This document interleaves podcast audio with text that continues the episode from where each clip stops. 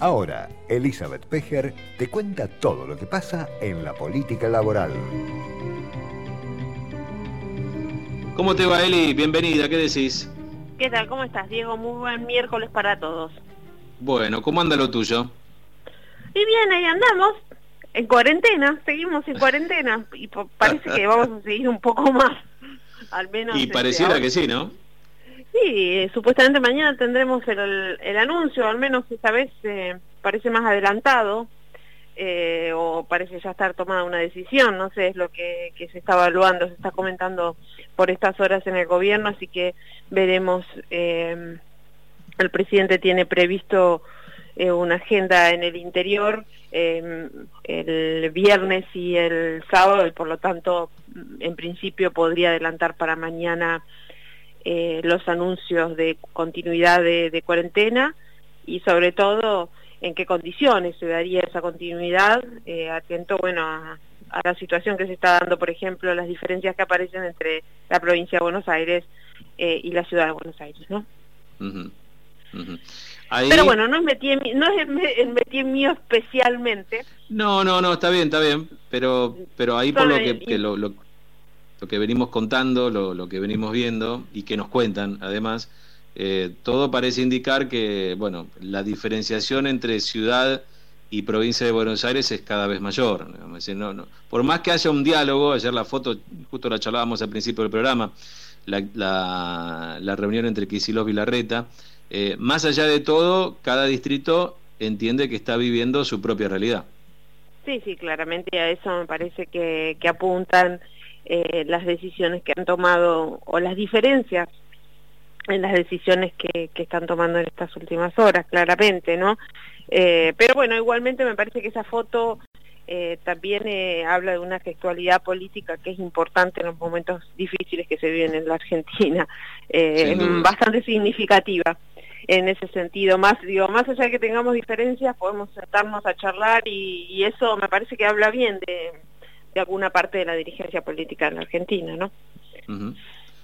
Bueno, ahora sí, vamos a lo, vamos a lo tuyo. el tema, porque el tema, el tema que, que vengo hoy a, contarles eh, es eh, bastante importante, eh, sobre todo porque bueno hace al bolsillo de, de, todos los trabajadores y tiene que ver con qué va a ocurrir con el cobro del aguinaldo que, que, tiene lugar está previsto, por supuesto, como, como todos los años, este medio, primer medio aguinaldo eh, en los últimos días de junio, primeros de julio, y la situación viene complicada, eh, y bueno, ya hay varias, este, varios sectores empresarios que están elevándole al gobierno diversos planteos.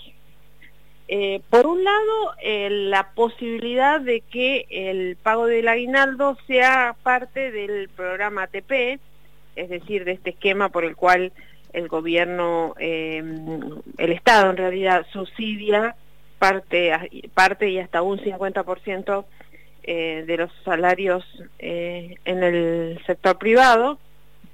Y la otra alternativa es la posibilidad de una autorización por única vez para que las empresas afectadas por... Siempre estamos hablando de empresas afectadas por el parate eh, de la actividad, que han debido reducir su actividad o que directamente no pueden realizarla por la cuarentena. No estamos hablando de aquellas empresas que siguen normalmente en actividad porque son consideradas, por ejemplo, servicios esenciales. Eh, y en ese caso, el planteo de, en el caso de, de, las empresas que están también paralizadas, la otra alternativa, si es que el Estado no puede realizar un aporte mayor para, para esos subsidios que garantizan el, el pago de salarios, la alternativa que se, que se baraja es la posibilidad del pago en cuotas eh, de las empresas, por lo menos están planteando un esquema de eh, tres cuotas, lo que implicaría que el aguinaldo se cobraría una parte en julio, una parte en agosto y otra parte en septiembre. Eh, cuando, bueno, según todas las previsiones que tienen en el gobierno, más o menos la totalidad de la actividad económica estaría eh, en algún sentido normalizada, con protocolos por supuesto, pero por lo menos normalizada. Todavía no hay una respuesta en firme respecto de, cuál podía ser la decisión del gobierno en el sentido de, si podía podría aportar o más fondos o podría autorizar el, el pago en cuotas eh, pero bueno, es una situación que se va a terminar de resolver, te digo, en cuestión de días, porque bueno, las empresas tienen que empezar a, em, empezar a liquidar, a prever la liquidación de esos aguinaldos, que se van a sumar también los salarios del mes de junio.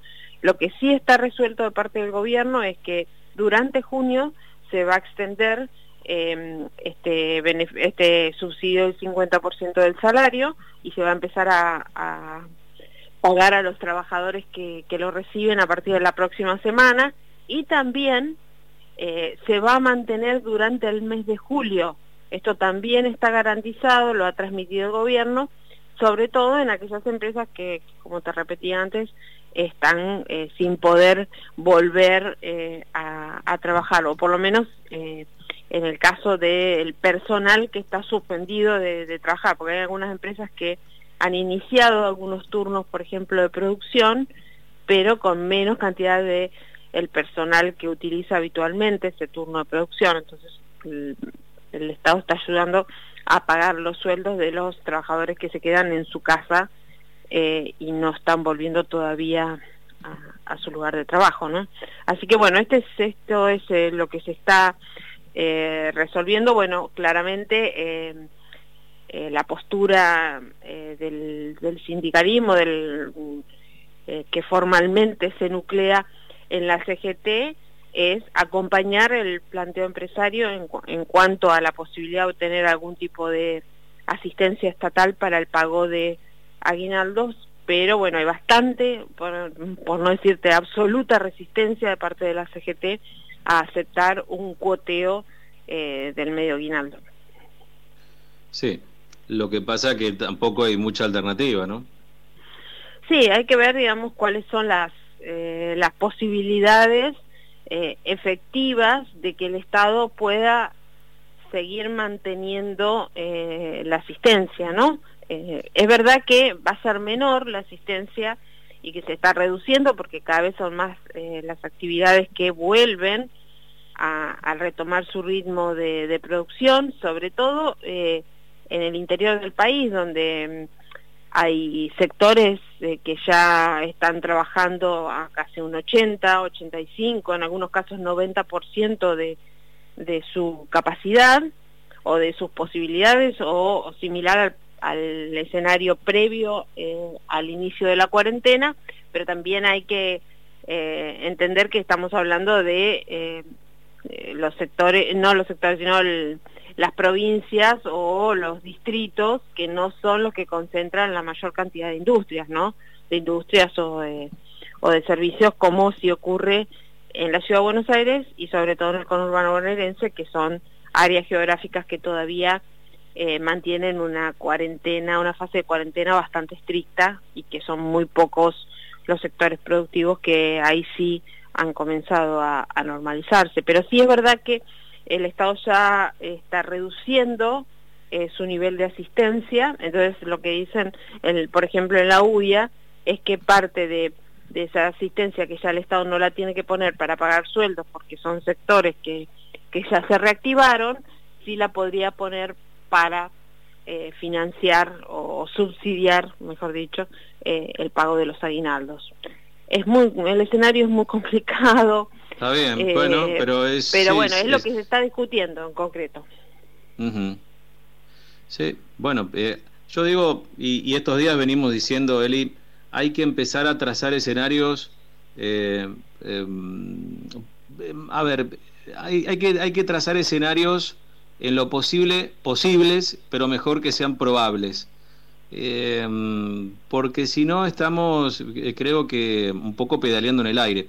Lo digo desde el punto de vista del, del, ciudadano en general, ¿no? En este caso, eh, los oyentes que nos están escuchando. Empezar a dar algún marco de certeza dentro de la incertidumbre. De eso se trata dirigir destinos de la gente, dirigentes políticos, dirigentes sindicales, dirigentes empresarios.